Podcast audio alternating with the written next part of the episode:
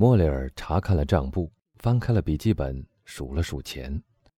他所有的现金约为七八千法郎，他应收的账款到五号为止约有四五千，加起来最多不过只有一万四千法郎，而要付的那些期票却达二十八万七千五百法郎之多。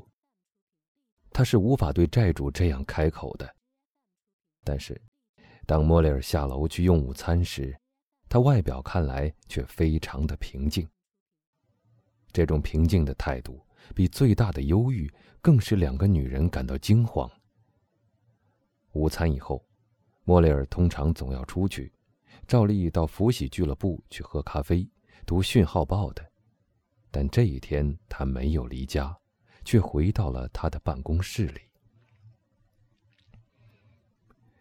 至于科克莱斯，他似乎完全给弄糊涂了。那天下午，他走到天井里。光着头坐在一块石头上，暴晒在炽热的阳光底下。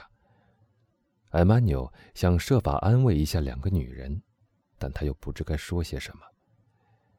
这个年轻人对公司的业务知道的很清楚，绝不会不知道一场大祸已笼罩在莫里尔全家的头上。夜晚来临了，两个女人没法睡觉，在房间里守着。希望莫里尔在离开办公室以后会到他们这儿来，但他们听到他经过他们的门口时，故意放轻了脚步。他们听见他已走进他的卧室，并在里面把门关上了。莫雷尔夫人叫女儿上床去睡。尤里走后，他又等了半个钟头，然后站起身来，脱掉鞋子。偷偷的沿着走廊摸过去，想从钥匙孔里看看她的丈夫在做什么。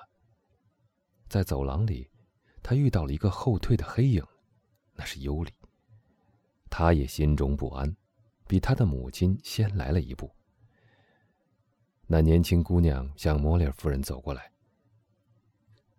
她在写东西，她说道。他们不必说话。就已互相了解对方的心思。莫里尔夫人再从钥匙孔里望进去，莫里尔果然在写东西。但莫里尔夫人却注意到了一件她女儿没注意到的事，就是她的丈夫正在一张贴着印花的纸上写字。一个恐怖的念头闪过了他的脑子，他正在写遗嘱。他不禁浑身打了个寒噤，但却没有力气说出一个字来。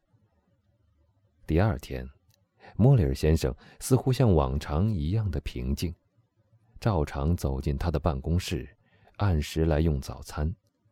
但在午餐以后，他就把女儿拉到了自己身边，抱住她的头，贴在自己胸前，拥抱了她很长一段时间。到了晚上，尤里告诉他的母亲，说他在外表上虽然是这样的平静，但他注意到。父亲的心跳很剧烈。以后的两天也是这样的过去了。到了九月四日晚上，莫雷尔向他的女儿要回了他办公室的钥匙。尤里一听到这个要求，立刻就发抖了。他觉得这是一个恶兆。这把钥匙一向是由他保存着的，只有在他童年的时代。有时向他讨回，只不过当成是一种惩罚罢了。而现在，他的父亲为什么要讨回这把钥匙呢？那年轻姑娘望着莫里尔：“我做错什么事，父亲？”他说：“你要向我讨回这把钥匙。”没什么，我的宝贝。”那不幸的人回答道。一听到这个简单的问题，泪水便盈满了他的双眼。没什么，只是我要它。尤里假装在身上摸钥匙。我一定把它吊在我的房间里了，他说道。于是他走了出去，但他并没有回他的卧室，却赶快去和艾曼纽商量。这把钥匙不要给你的父亲。他说：“明天早晨，要是可能的话，一刻都不要离开他。他问艾曼纽是怎么回事，但他也什么都不知道，或许是不肯说。在九月四日到五日的那个晚上，莫雷尔夫人留心倾听着每一个声音。她听到自己的丈夫焦躁不安的在房间里踱来踱去，一直到早晨三点钟。她是在三点钟才躺到床上去的。那一夜，母女两人厮守着挨了过去，他们也在期待着马西米兰。他本该在傍晚时就到的。早晨八点钟，莫里尔走进了他们的房间。他很平静，但在他那苍白和忧伤的脸上，显然可看出那一夜的焦虑。他们不敢问他睡得好不好。莫里尔一生中从来也没像今天这样对他的妻子如此温柔，对他的女儿如此充满了父爱。他不断的凝视着娇美的姑娘，不断的吻她。尤里没忘艾曼纽的话，当他的父亲离开房间的时候，就跟着他一起出去了，但他却急忙对他说：“去陪着你的妈妈吧。”尤里想陪他。我要你这样做，他坚持说，这是莫里尔生平第一次对女儿说。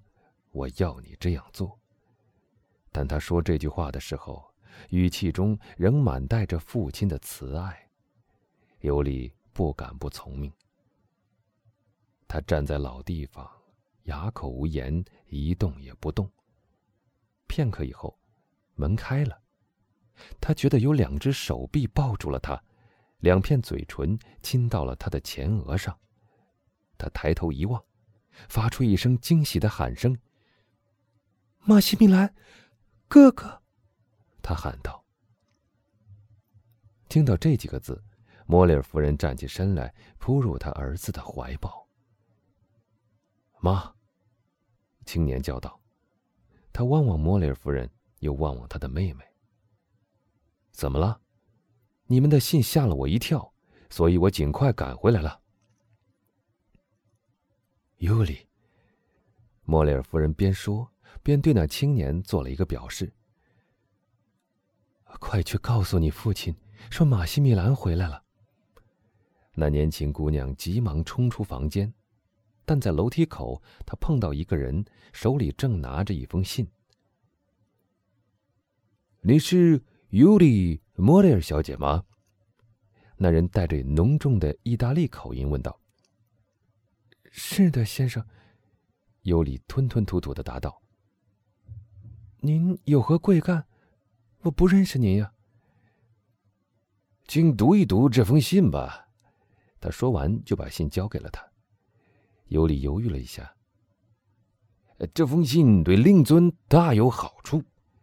信差补充道。年轻姑娘急忙接过信，赶紧拆开，读道：“马上到梅朗巷去，走进门牌是十五号的那座房子，向门房。”要六楼上的房门钥匙，走进那个房间，在壁炉架的角落里有一只红丝带制成的钱袋，拿来给令尊大人。注意，他必须在十一点以前收到这只钱袋。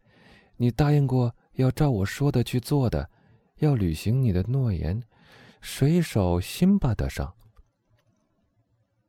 年轻姑娘发出一声欣喜的呼喊，抬起头来四处寻觅那信差。但他却已不见了。他的目光又回到了那封信上，又读了第二遍，发现原来还有一小段附言。他读道：“记住，你必须亲自去完成这项使命，而且必须单独去。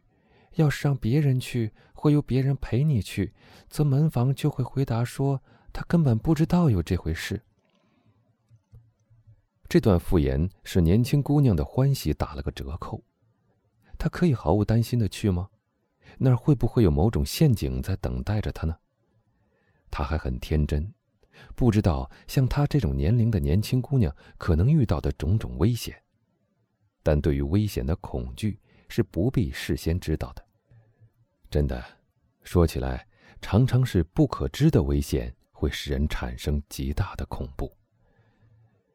尤里心里犹豫不决，决定找人商量一下。可是，由于一种奇特的情感，他所要商量的对象，既不是他的母亲，也不是他的哥哥，而是埃曼纽。他急忙下楼去，把汤姆生弗伦奇银行代表来见他父亲那天所发生的事情告诉了他，把楼梯上的那幕情形讲给他听，并说，他当时也答应过他，然后。又把那封信拿给他看。那么，你一定得去，小姐。”阿曼纽说道。“到那儿去吗？”尤里问。“是的，我可以陪你去。”但你没看到上面要求我一定要一个人去吗？”尤里说。“你是一个人去。”青年答道。“我可以在穆萨街的拐角上等你。假如你去的太久了，使我感到了不安。”我就赶去接你，谁要是找你麻烦，我就要他好看。那么，阿曼纽，年轻姑娘吞吞吐吐的说道：“你的意见是，我应该服从这个命令了。”是的，那送信人不是说这关系到你父亲能否得救吗？他到底有什么危险呀，艾曼纽？艾曼纽犹豫了一会儿，但为了使尤里立刻做出决定。他不得不把实话说出来。听着，他说：“今天是九月五日，是不是？”“是的。”“那么，在今天十一点钟，你的父亲差不多有三十万法郎要付。”“是的，那我知道。”但是，安曼纽又说道：“我们公司里的现款还不够一万五千法郎。”那可怎么办呢？所以，假如在今天十一点钟以前，你父亲找不到人来帮他，则到了十二点钟，他就不得不宣布破产了。哦，来吧，来吧！他大喊一声，急忙拖了那个青年就跑。